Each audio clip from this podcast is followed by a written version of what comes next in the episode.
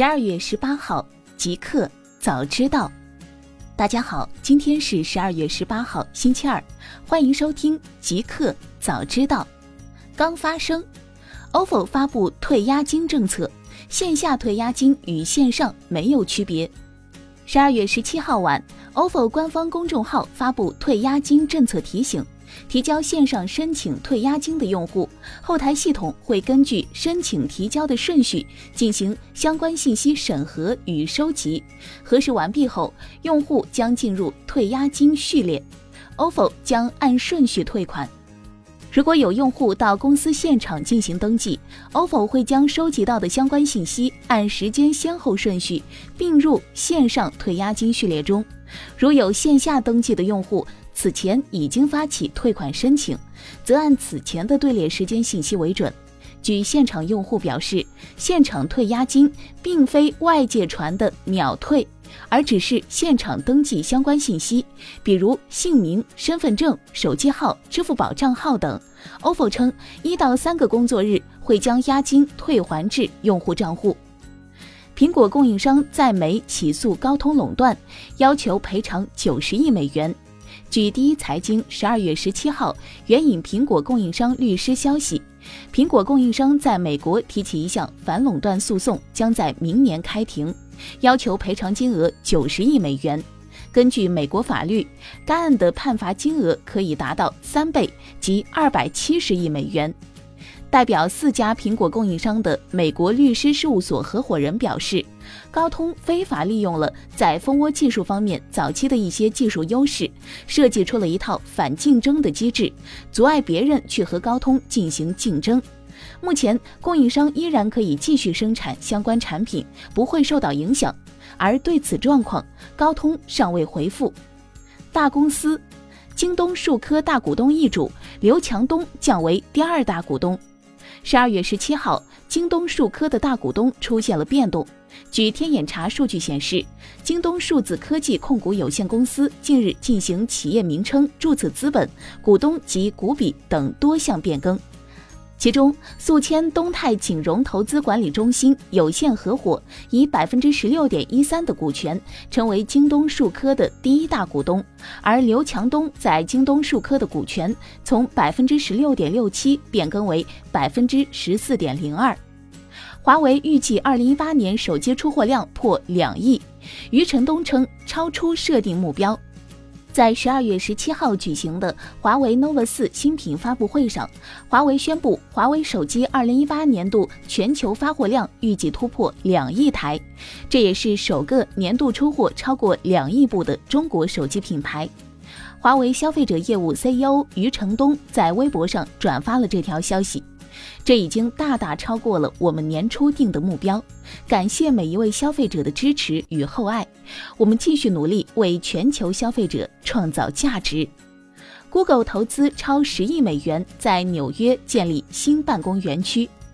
十二月十七号，Google 宣布将投资超过十亿美元，在纽约市建立一个新的园区。这座占地一百七十多万平方英尺的园区，也是之前签署的哈德逊街三百一十五号和三百四十五号租赁协议，以及华盛顿街五五零意向书的结果。据介绍，目前 Google 在纽约拥有七千多名员工，未来十年内这个数字还将翻倍。Google 希望在2020年前搬进哈德逊街的两座大楼，然后在2022年入住华盛顿大街550号大楼。亚马逊德国工人再罢工，圣诞节前或无法送达所有包裹。十二月十七号晚，亚马逊在德国两个物流中心的工人们再次举行罢工，要求亚马逊提高工资待遇，改善工作条件。亚马逊位于德国东部的莱比锡物流中心和位于西部的维尔内物流中心举行工人罢工，要求亚马逊提高薪水待遇。据组织此次罢工活动的德国电商工会称，亚马逊德国物流中心工人的薪水要低于德国零售业和物流业的工资水平。互联网，App Store 出现故障，部分评分和评论消失。十二月十七号。App Store 出现故障，导致应用的评分随机下降，同时评论消失。例如，约会应用程序 Bumble，应用程序列表显示四万四千五百条评级，而搜索列表仅显示两万两千四百条。Apple Post 发布了关于此情况的报告，呼吁发现情况的开发者在博客中回复遇到的问题。传锤子科技接触百度、华为、阿里，寻求接盘。据第一财经十二月十七号报道，锤子科技目前正在寻求接盘，目前已先后接触过百度、华为、阿里等方面。报道提到，目前锤子科技与百度、华为均未谈妥。而同阿里方面则因价格问题陷入僵局，阿里方面表示对此不予置评，而华为方面相关人士则表示没听说。百度方面目前暂未对此事进行回应。而就在不久前，也有消息称三六零将收购锤子科技，收购金额为八亿。对此，锤子科技官方曾对媒体表示，这是完完全全的假消息。法院正式裁定金立破产，金立只是进入破产程序。据财新网十二月十七号报道，法院正式裁定金立破产。金立成立于二零零二年九月，一度占中国手机市场份额约百分之五，曾经为印度手机市场份额最大的中国品牌。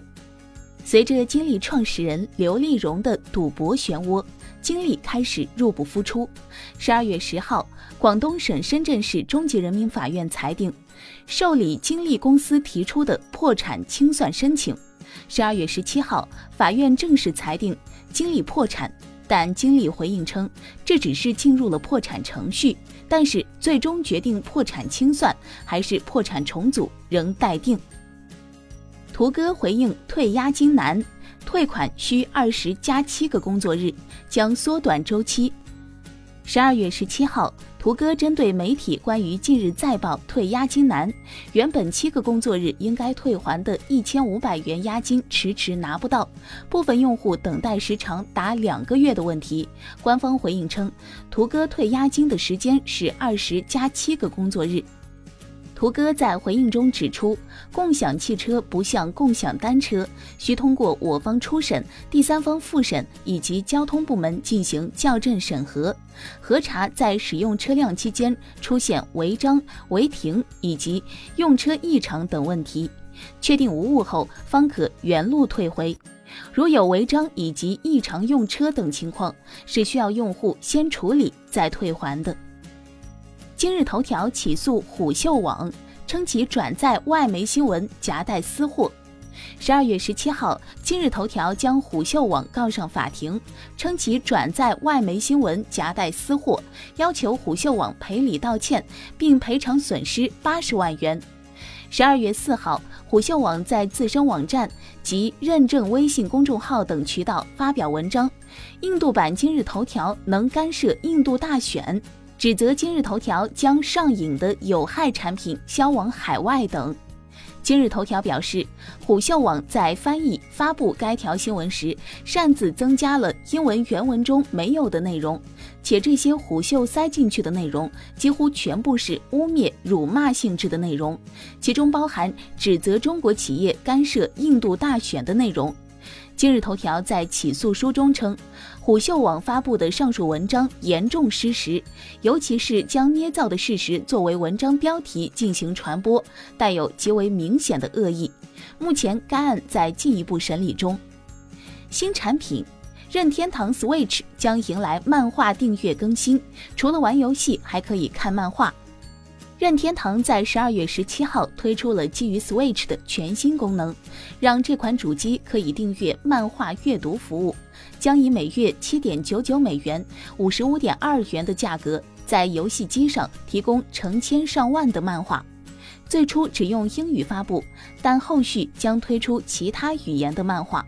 并允许用户在 Switch 上阅读来自众多出版商和作家的数千部漫画，所有内容均可订阅。一般情况下，几乎所有内容都可在全球范围内阅读。华为发布 nova 四手机首款挖孔屏旗舰。十二月十七号，华为于长沙召开新品会，带来了自家的打孔屏产品 nova 四。按照发布会上华为给出的数据，nova 四的开孔直径只有四点五毫米。屏幕参数规格上，华为 nova 四的屏幕尺寸为六点四英寸，LCD 材质，分辨率为二千三百一十乘以一千零八十。华为 nova 四选择了目前行业比较流行的 3D 双曲面玻璃，后盖的工艺处理上，华为称它采用了全新一代双面膜片纳米纹理技术，在不同光照条件下可以展现出不同的颜色效果。硬件配置上，华为 nova 四采用了麒麟九七零平台，标配八 GB 加一百二十八 GB 存储组合。最后，华为 nova 四高配版价格为三千三百九十九元，标配版为三千零九十九元，目前已经开启预售。一个彩蛋，阿里云 AI 可观测母猪是否怀孕，提升母猪产崽量。十二月十七号，根据阿里云披露的一份资料显示，其工程师正在同养猪科学家合作研发能判断母猪是否怀孕的算法。以提升猪场产仔量。据介绍，目前怀孕诊断算法已经比较成熟。养猪场内布置了多个自动巡逻摄像头，观测配种后母猪的行为习惯，通过睡姿、站姿、进食等数据，加上人工智能的独特算法，从而得出结论。